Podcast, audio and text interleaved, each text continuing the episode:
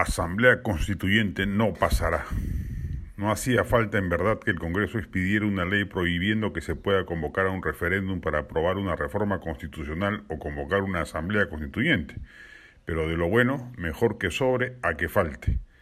La propia Carta Magna es explícita y taxativamente señala que la única manera de reformar la Constitución de 1993 pasa por lograr 87 votos en dos legislaturas consecutivas o 66 en una y consolidarla en un posterior referéndum.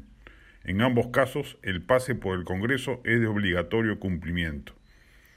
El gobierno, mal asesorado por esa decepción ministerial que es el titular de justicia Aníbal Torres, ha anunciado que va a presentar una demanda de inconstitucionalidad de la ley aprobada en el Congreso ante el Tribunal Constitucional Claramente, no hay que ser un erudito constitucionalista para anticipar que el Ejecutivo va a perder con estrépito esa causa.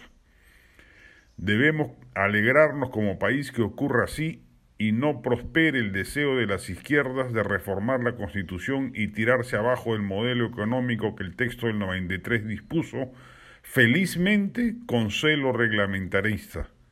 El trauma de la hiperinflación y la demagogia económica del primer alanismo fueron la causa política del puntilloso desvelo. La izquierda peruana es en su mayoría antediluviana y a pesar de las experiencias globales no entiende y se resiste a aceptar que el libre mercado, cuando es competitivo y no mercantilista, es un lecho rocoso inamovible el único sobre el cual se puede construir prosperidad y reducción de la pobreza. Los nativos de izquierda siguen creyendo en un modelo estatista, regulatorio, intervencionista.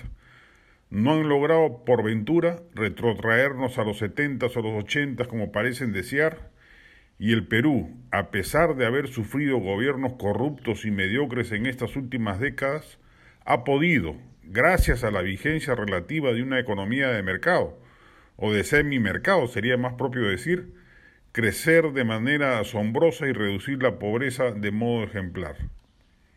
Y por ventura mayor, cuando, como ha ocurrido este año, esa izquierda retrógrada gana las elecciones y llega al poder, no cuenta con los votos suficientes en el Congreso para lograr sus cometidos a plenitud y tiene que resignarse a los corsés democráticos que felizmente le ponen coto a sus anhelados desmanes ideológicos.